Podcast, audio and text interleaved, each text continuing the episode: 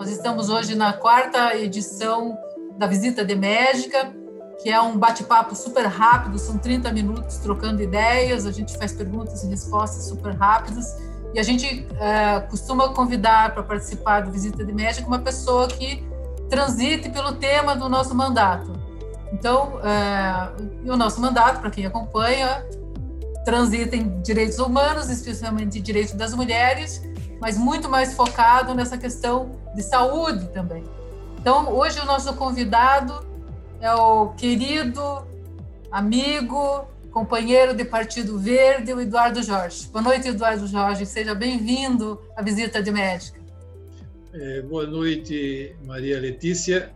É uma satisfação falar com um estado tão organizado, uma capital tão linda como Curitiba e principalmente com uma boa parlamentar. Porque, meus amigos, o Partido Verde no mundo todo, na Alemanha, na Finlândia, na Suécia, na França, é um partido parlamentarista.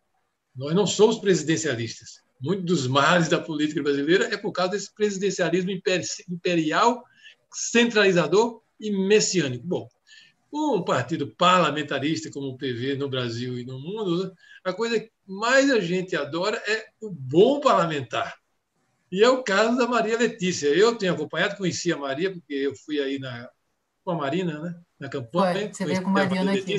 Andei Sim. bastante aí em Curitiba com Sim. ela, gostei muito, e acompanho e tenho mantido contato com ela, com o WhatsApp e tudo, e é uma boa parlamentar. Isso é uma, é uma, uma preciosidade para o Partido Verde, eu peço que vocês preservem essa boa parlamentar. Obrigada, Eduardo. Bom, hoje a gente vai tratar de saúde no país, quero tratar um pouquinho do Partido Verde também, mas vamos dar uma olhadinha nessa pandemia. 400 mil pessoas já testaram positivo, me corrija se você tiver os dados, 30 mil mortos, estão morrendo mil. 30 mil. Exatamente, estão morrendo quase mil pessoas por dia. A Organização Mundial de Saúde já parou os ensaios com cloroquina. O nosso presidente, outro dia, assina um decreto autorizando o uso da cloroquina. Queria colocar a cloroquina também na bula, o uso do COVID, para o Covid na bula da cloroquina. Quer dizer, nós estamos vivendo uma pandemia maluca aqui no Brasil. Como é que você vê tudo isso, Eduardo? Esse, esse, esse episódio da, da, da, vida da humanidade é tão complexo, Maria Letícia, que nós poderíamos falar durante horas, mas não é. A conversa, uma visita médica, no máximo meia hora. Então, veja, né?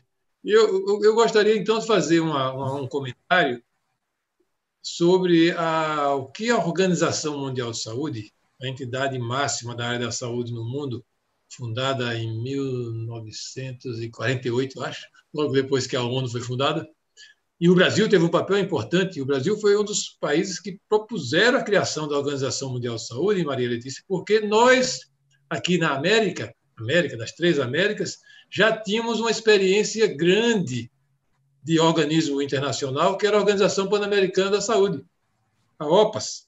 A OPAS é do começo do século. Todas aquelas experiências dos grandes sanitaristas brasileiros, Oswaldo Cruz, Emílio Ribas, Adolfo Lutz, e muitos outros, colocaram o Brasil naquele, no começo do século passado numa posição de destaque na ciência mundial.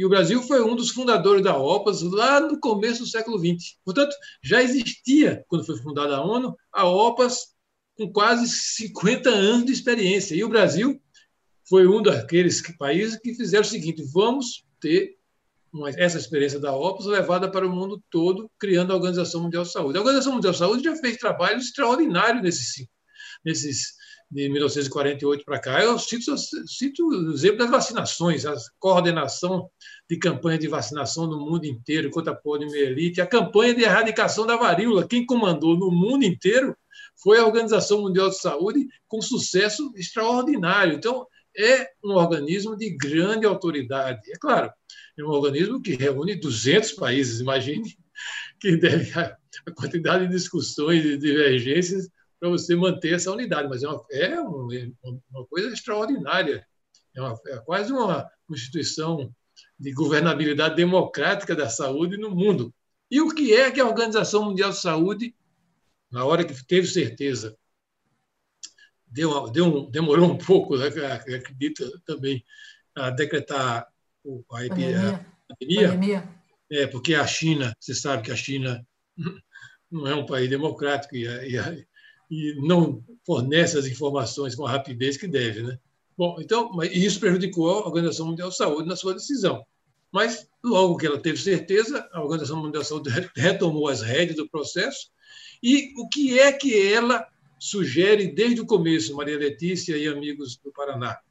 A Organização Mundial de Saúde, respeitando as diferenças culturais, históricas, eh, de realidade social, de diferenças de orçamento, né?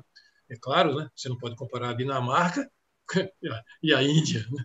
o querer comparar comparar Moçambique com a Alemanha. Então, é claro, tudo isso, né, a sugestão da Organização Mundial da Saúde leva em conta essas diferenças sociais e econômicas. Mas, de maneira geral, o que é que a Organização Mundial de Saúde, a OMS e a ONU propõem? Um tripé básico. Primeira coisa, quando chega essa epidemia de uma doença nova, que é desconhecida, não se sabe como é o comportamento dela. Primeiro elemento é o distanciamento social para evitar a explosão da epidemia na entrada do país. Com o distanciamento, você alonga o processo da, da doença se estender dentro do país, seja o país pequeno, médio e grande. Ponto um, distanciamento social mais rigoroso que for possível. A palavra possível é importante, insisto, né? porque a Dinamarca é diferente da Índia. Né? A periferia de uma cidade grande como Rio de Janeiro e São Paulo é diferente de um bairro de classe média e de um bairro rico. Então, distanciamento máximo possível dentro da realidade de cada país, de cada estrato social, dentro de cada país. Dois, você tem que socorrer e reforçar o sistema de saúde nacional, porque nenhum sistema de saúde, nem o inglês, que é o paradigma da reforma de sanitária no mundo inteiro. O nosso SUS, inclusive, é inspirado no modelo inglês. Nem o modelo inglês, nem o sistema nacional inglês está totalmente preparado para receber um ataque massivo de um vírus desconhecido como esse. Portanto, o segundo ponto é reforçar o sistema de saúde. Isso vale para a Suécia, para a Inglaterra, para a Índia, para o Brasil, para a Paraíba e para o Paraná. E felizmente, graças a Deus e aos constituintes, o Brasil tem um investimento de 30 anos criando um sistema nacional de saúde à semelhança do inglês. É claro que nós, nós não temos o orçamento da Inglaterra, né? Então, e é um país muito mais desigual. A Inglaterra é mais bem homogênea, né? E o Brasil tem um Acre e tem um Paraná tem uma Paraíba e tem um Rio Grande do Sul. Então, veja, né? mas foi uma, um esforço titânico dos trabalhadores da saúde, das prefeituras, dos governos estaduais, nesses 30 anos, para montar um, um, sistema nacional de saúde, e ele ainda está em processo de construção. Em alguns estados ele está mais bem implantado e outros está menos bem implantado. Mas o ponto 2 da Organização Mundial de Saúde é socorro, reforcem o seu sistema nacional de saúde e, principalmente, como porque a morte é o caso mais importante, reforcem as UTIs que vão precisar. Vai precisar. Essa doença leva a UTI X% e vai precisar reforçar. E o terceiro elemento é você socorrer as populações mais pobres, que vão precisar fazer distanciamento, para que elas aguentem o distanciamento. Então, tem que ter auxílio a trabalhadores que ficam desempregados, que não têm condição de fazer o seu, seu trabalho autônomo.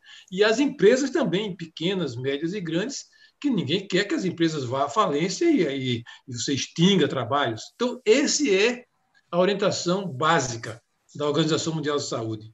Distanciamento, reforçar o sistema de saúde e amparar trabalhadores e empresas para que eles aguentem o tranco do distanciamento e do, do, do período que a doença vai ficar no país que pode durar meses. Imprevisível, né? meses. Né? Então, esse é o tripé. Além disso, a Organização Mundial da Saúde dá mais duas outras recomendações anexas, vamos dizer assim. Né? A primeira delas é médicos, cientistas, biólogos, estudem, estudem a doença para que haja medicamento eficiente, o mais rapidamente possível, produzam a vacina mundial que possa estar disponível daqui a uns seis, sete um mês, meses ou um ano, né? e procedimentos, porque essa doença, como tem fases inicial, intermediária e de agravo, Quais são os procedimentos que nós vamos ter na fase inicial, na fase intermediária, na fase mais grave? Então, a Organização Mundial de Saúde pede aos médicos, às enfermeiras, aos cientistas, estudem para ver como nós podemos enfrentá-la. E, e a, outra, a outra orientação anexa é testar. Testar. Testar para identificar rapidamente os casos, tratá-los rapidamente, isolar a família rapidamente, os companheiros de trabalho, né? e testar também em pesquisas assim de população para ver como é que está sendo criado a imunidade geral na população. São dois tipos de teste. O teste para diagnosticar rápido, tratar rápido, socorrer rápido o cidadão e a cidadã e é, fazer um, um, acompanhamento mais severo dos seus parentes e, e companheiros de trabalho e testar para você ter uma noção de como está sendo produzida as defesas no conjunto da população. Porque se acredita que se a gente tiver 60, 65, 70% da população com anticorpos, porque teve contato com o vírus, uhum. a doença será contida, vamos dizer assim, será contida é. parcialmente. Então, esses três básicos e dois anexos: testar e estudar. Essa é a orientação. Os países, é claro, de acordo com a sua tradição, seus recursos, seguiram mais ou menos essa orientação da Organização Mundial de Saúde. Bom, mas você, você veja, testar... O Brasil, o Brasil fez isso, né? O Brasil... Não mas, não, mas eu pergunto, olha só, testar significa recurso, né? Você foi é, constituinte... Tudo isso, tudo isso significa recurso, Maria Letícia, tudo. Então, essa... totalmente orçamento, mas então vamos pensar sobre isso. Você foi constituinte, você sabe que a reforma da saúde foi a maior reforma social que esse país já viveu, porque tenta tratar de modo igual todos os estados, todas as categorias socioeconômico-culturais. Então, foi uma num grande país, reforma. Num, num, país desigual, é quase uma revolução. É uma revolução, justamente. Só que hoje, se a gente for ver a questão orçamentária, são os municípios que, com 57% do seu orçamento, acabam bancando a saúde. Isso, e o, isso, o federal, essa, é isso, o federal isso entra é com 43%. Não, e, aí, você já entra, aí você já entra na história da implantação do Sistema Único de Saúde Sim. e as vicissitudes de como isso se deu. Né? Na verdade, se quiser, eu, eu, ia falar sobre um outro assunto de, ainda da, da entrada da doença aqui. Mas voltando então ao passado, um pouco tá, né, da história do SUS, veja bem, o SUS foi a primeira política pública que acreditou nos municípios. Primeira. De verdade. Eu lembro na Constituinte, eu fui Constituinte, sou velho, né? e fui um dos que discutiu esse assunto lá. As pessoas Você diziam, discutiu mas... previdência lá, né, Eduardo? Bem, é, não, era, eu era o responsável, eu era, na época, eu era do Partido dos Trabalhadores, fui fundador Sim. do Partido dos Trabalhadores, e eu fui o responsável de toda a Constituinte pela área da Seguridade. Seguridade Sim. era assistência social, previdência... Saúde e previdência. Isso foi. Sim. Mas vamos lá. É. Ah, bom, até no começo, né, teve a reunião da bancada do Partido dos Trabalhadores, nosso líder, o Lula, estava dividindo os assuntos, aí ele estava com a lista na mão, eu disse, ô Lula, eu quero a saúde. Aí ele olhou na lista dele e disse, você fica com a saúde, previdência, assistência social, mas, mas eu entendo de saúde, não entendo é previdência, tudo. então vai estudar.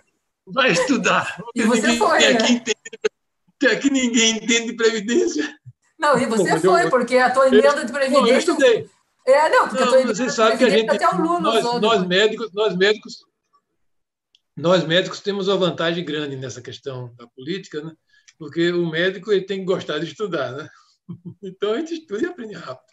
Sim. Mas voltando ao caso, né? Vamos lá. Um, vamos lá. Um, dos, um, dos, princípios do Sistema Único de Saúde, porque ele teve sucesso, é porque ele previu uma colaboração do nível federal, estadual e municipal, coisa que não acontece praticamente em nenhuma política pública. Não acontecia. Algumas estão imitando a SUS agora, mas lá atrás a gente disse o sistema vai ser nacional, nem é federal, nem é estadual, nem é municipal, ele é nacional.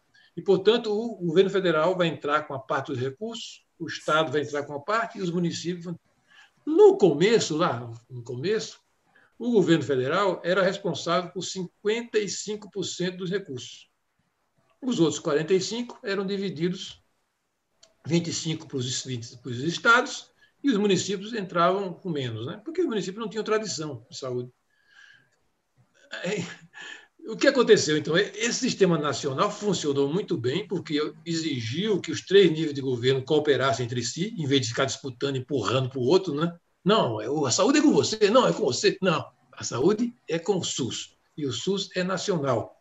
E o, nós tínhamos uma visão descentralizadora, muito assim. É, na época, o Franco Montoro era muita influência nossa, muito grande, né? embora fosse do PSDB é, que quanto mais perto do povo, mais o povo pode controlar o governo. E uma coisa como saúde, que mexe com a vida das famílias muito diretamente, o melhor é que ficasse lá com o prefeito e com o secretário municipal, porque o povo podia acompanhar e cobrar muito mais fácil do que cobrar do governador e do presidente da República em Brasília. Então, nós do SUS, além dessa coordenação dos três níveis de governo, com financiamento conjunto dos três níveis de governo, deu essa diretriz: vamos levar o sistema o máximo possível para a mão dos prefeitos e dos secretários municipais de saúde para ficar perto do povo. Então, começou-se a investir nos municípios, criando um sistema de saúde municipal onde não existia. A maioria dos municípios do Brasil, não sei no, no Paraná, mas no, no, Nordeste, no Norte, não existia sistema de saúde municipal, era zero. A gente começou no Sul do zero. Então, investindo nos, municípios, criando os programas de saúde da família, municipalizando os serviços estaduais para a mão das grandes cidades, que podiam suportar, tinha capacidade administrativa, transferindo os, os, os serviços federais para os estados e municípios. Um trabalho gigantesco. Bom, mas o dinheiro. O que aconteceu nesses 30 anos? O governo federal, Maria Letícia, foi diminuindo sua, o seu percentual no SUS e foi empurrando a carga para os estados e principalmente para os municípios. Então, hoje, aquilo que era 55% federal e 45% estados e municípios, lá em 1990, hoje, como é que está? Cerca de 45% é federal e 55% é estado e município. Inverteu. E dentro dos estados e municípios, quem mais cresceu foram os os municípios, desses 55%, né, mais cerca de uns 30% são municipais. Então, isso aí foi uma questão assim, de má condução da, do processo em Brasília, por vários motivos que não vem ao caso aqui a gente dizer por quê e, e apontar o dedo para quem foi essa, os responsáveis por isso. Então, mas isso criou realmente essa dificuldade. Uhum. É o, modelo, o, modelo, o modelo não está errado, o modelo está correto. O que está vendo é que. É, o que tá Financiamento, é né? O que está vendo é que a gente precisa que Brasília volte a financiar a saúde como financiava há 30 anos atrás, em termos de compromisso. É. Mas você sabe que dentro, se a gente for pensar dentro do Estado, por exemplo, 12% do orçamento é dedicado à saúde no município 16. Curitiba já Isso. passa de 16. Não, não. É, essa, essa, emenda constitucional é minha. Ah, é sua? É minha, pois é, mas Curitiba já passa de 16. 2000. Era, tá vendo? Eu estou falando com a pessoa certa aqui. Porque... Era o mínimo de 12 estados e 15 nos municípios. Pois é, mas daí. Mas essa limitação, assim, Eduardo, não sei. Não é limite, você... isso é piso. Pois, então, mas acontece que daí eles entendem como limite, né? E daí eles é, começam a não. É. Isso é piso. É o mínimo, né? Que a gente é, não é teto, é piso. O, o, exatamente o que aconteceu é que o, o governo federal, a partir dessa essa emenda minha e de outros deputados, aprovamos no ano 2000, o, o governo federal sistematicamente trata o piso dele como teto e vai esmagando o teto. Agora, por que, que o município não pode fazer isso? Porque o povo cobra. Sim. Ah, sim, o povo cobra, porque está lá o vereador, perto dele, está lá o secretário municipal. Eu sei que eu fui secretário municipal duas vezes, eu sei como é que é. A gente não, eu fui secretário municipal, não tinha férias, não tinha domingo, não tinha feriado, era uma coisa, era um plantão permanente. Então, que ótimo. Fez mas, um bom mas, exercício. Mas, mas, isso é injusto com os municípios. Não é correto que o governo federal faça isso com os municípios. Não é correto. Pois é. Por é. Porque não existe só saúde no município. Só tem habitação, tem meio ambiente, tem Sim. educação, tem segurança. Uhum. Quer dizer, o município não é só saúde. Uhum. Sem, sem pensar, sem esquecer, aliás, que a gente também está enfrentando aqui uma PEC de limitação de orçamento por 20 anos, que é a PEC 95, está recordando disso também. Né? É, isso é outro, outra conversa, olha, olha. Agora. Então, não, mas tudo isso acaba repercutindo. Eu, eu, olhei, eu olhei o seu tempo aqui, ele já vai correndo disparadamente para 23, e eu queria, Maria. Fale, fale, desculpa, é, vamos lá. Parece uma, uma coisa até mal educada, a gente não conversar com os nossos espectadores. Né? Não, mas, mas vamos lá. Mas eu não queria perder essa oportunidade nos 30 minutos e falar um outro assunto. Né? Dois. Um Sim. assunto rapidamente. Um, a Organização Mundial de Saúde não pedia que a gente tinha o presidente que tinha. Né? E o sujeito que devia, como presidente, num presidencialismo imperial centralizador, que tem mais de 65% do orçamento do, do todo o país na mão dele, devia ser o sujeito que ia coordenar esse processo. E ele é o sujeito que desorganiza o processo. Esse está sendo um fator de agravamento de quantidade de mortes, que não poderia ter tido muito menos se a gente tivesse tido uma coordenação do trabalho dos prefeitos e dos governadores. A gente teve, ao contrário, um sujeito lá em Brasília que não cansa de desorganizar o trabalho dos governadores e dos prefeitos. Isso aí, eu, eu fico revoltado com isso. Isso é uma coisa, eu considero uma coisa criminosa. Criminosa. Bom, mas isso não quero entrar mais nesse assunto, me, me aborrece. Eu queria fazer uma outra observação, que era muito importante, Maria Letícia, e na saúde a gente sabe isso, a gente estudar os exemplos. Estudar os exemplos no mundo, que alguns países foram melhores do que outros, e estudar os exemplos nos estados do Brasil, porque alguns estados estão indo melhor do que outros. Isso é uma coisa muito importante que devia nós responsáveis pela saúde deviam fazer fazer essa discussão com a população.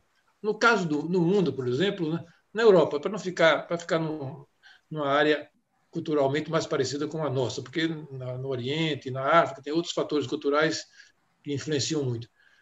Mas na, na Europa, na área mais chamada do mundo chamado mais ocidental. Você vê, a Alemanha é um paradigma. A Alemanha enfrentou a epidemia, ela, ela se manteve, tá, já está já tá, já tá bem na fase final de controle. Ela se manteve com um patamar de 96 mortes por milhão.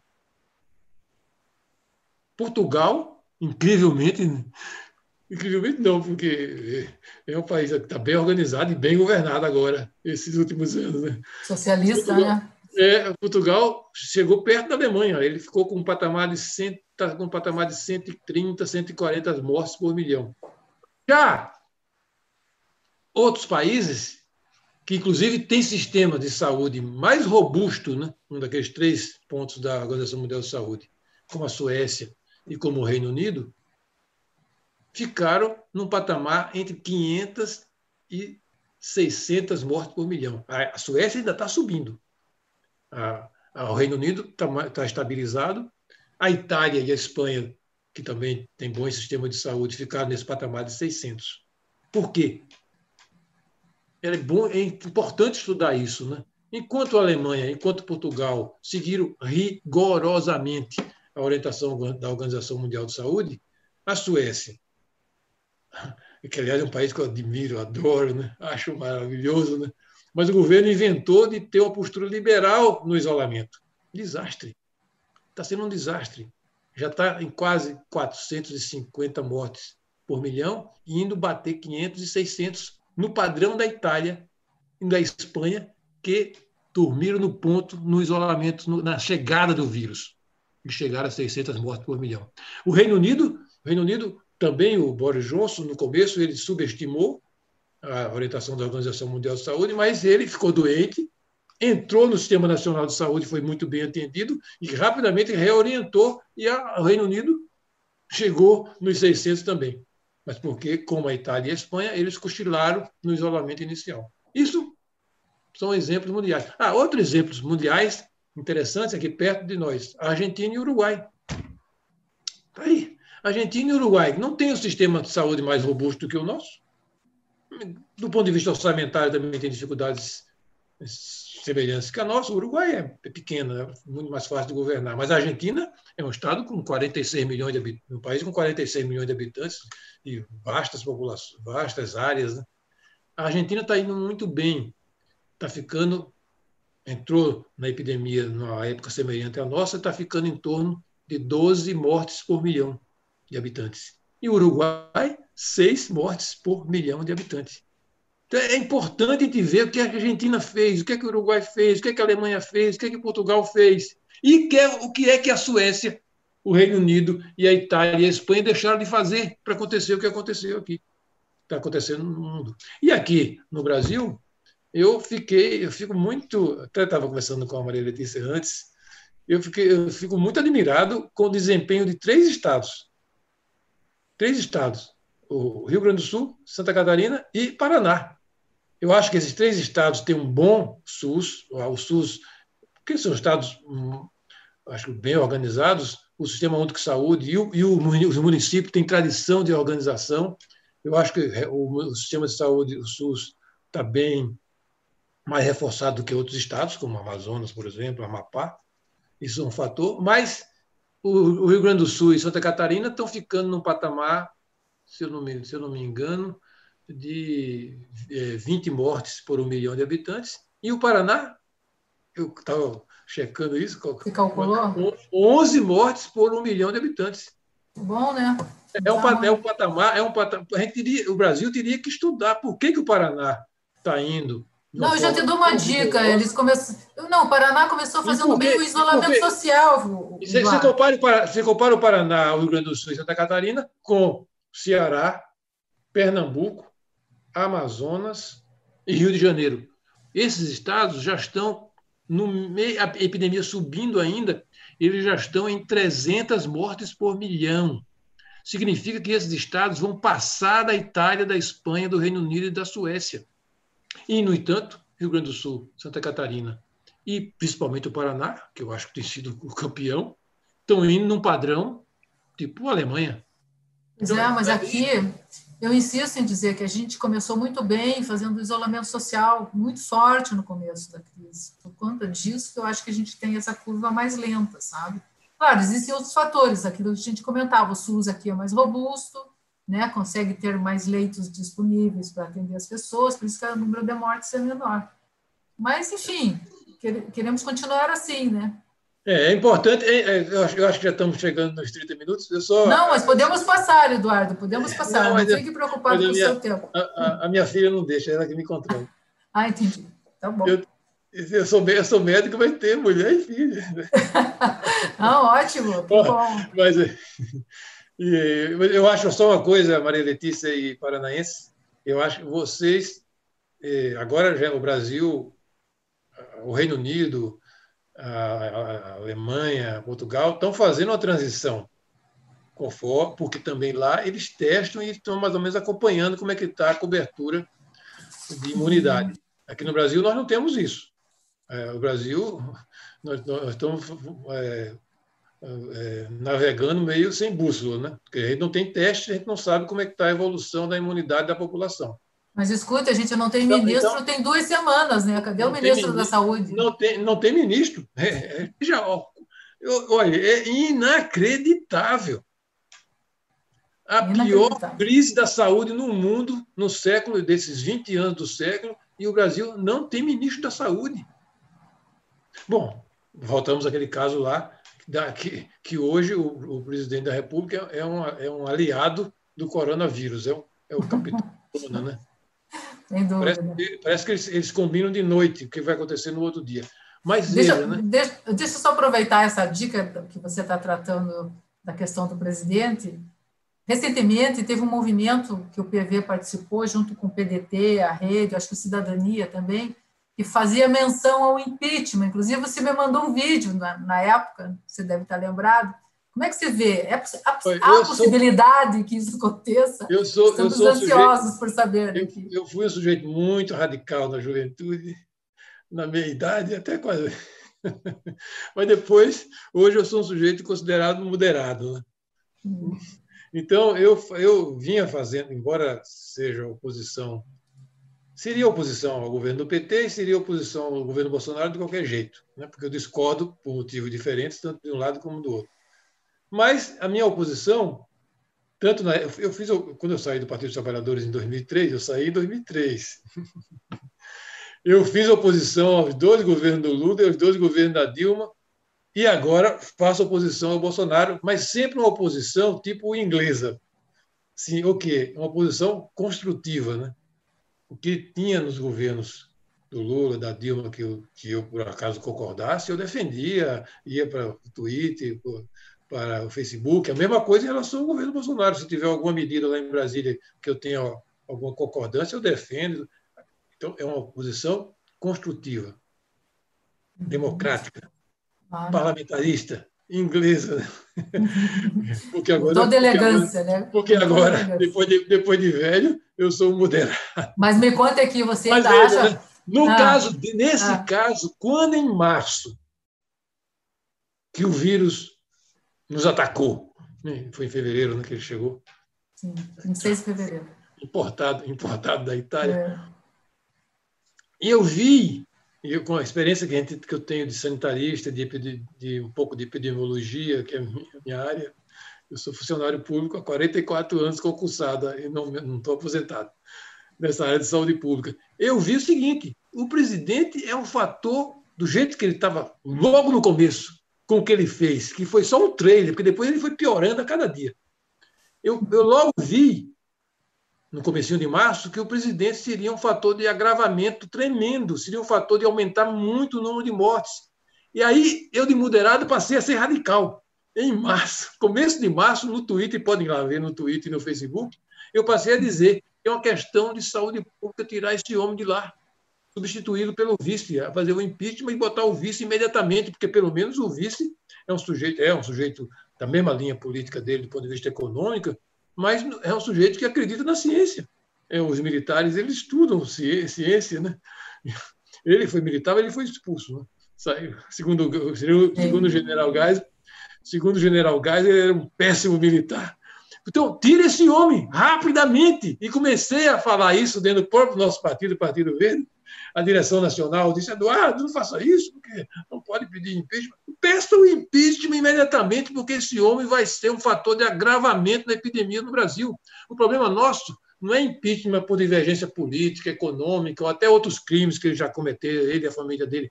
O problema dele é de crime da saúde pública. Ele tem que sofrer o impeachment porque ele vai prejudicar e vai ter mais mortes nas nossas famílias por causa dele. É por esse motivo que o Congresso Nacional devia estar discutindo o impeachment dele. Não é por outro motivo. Que o outro motivo vai dar muitos problemas. É, é, ah, divergências econômicas, sociais. Não, não, o motivo é esse. Ele vai significar mais morte nas nossas famílias. E nós estamos vendo isso. O Brasil está subindo cada vez mais no ranking dos países que vão ter mais mortes por milhão de habitantes. Com certeza, né? Nosso chefe de então, Estado então, dá um péssimo exemplo. Então, desde março, eu acho que foi um dos primeiros um pouco mais aqui no Brasil. Radical. Disse, esse homem tem que sair e é já. E você ainda acha, porque você afirmou isso uma vez, que o Bolsonaro que é uma obra do Lula? Continua achando isso? Maria Letícia, a gente marca outra conversa sobre isso. a gente marca outro dia, tá bom. Porque é, é interessante não, sim, assim. não, isso aí é outra conversa. Bom, ok, podemos deixar para outro dia, que pena. Mas então eu compreendo. Mas é isso. Obrigada, quero te agradecer imensamente. Te digo que estou honrada com a tua participação aqui. É importante, inclusive, porque nós dois somos do Partido Verde, um partido que está aí agora participando, inclusive, desse movimento que nós acabamos de falar, um movimento até que pensa no impeachment, que deseja o impeachment do presidente, visto que os números de mortes de brasileiros crescem diariamente. Mas é Ricardo. isso. Maria Letícia, eu quero agradecer e quero pedir que os paranaenses da capital, do interior, continuem dando esse exemplo para o Brasil, apoiando as autoridades municipais, os secretários de saúde municipais, os prefeitos, o governador. Nessa, nessa questão não tem diferença, não tem diferença política, não tem direita, não tem esquerda, não tem centro façam isso dentro das suas casas, nos trabalhos, apoiem as autoridades sanitárias para que o Paraná dê esse exemplo ao Brasil. Não relaxem. Essa luta vai até o fim do ano.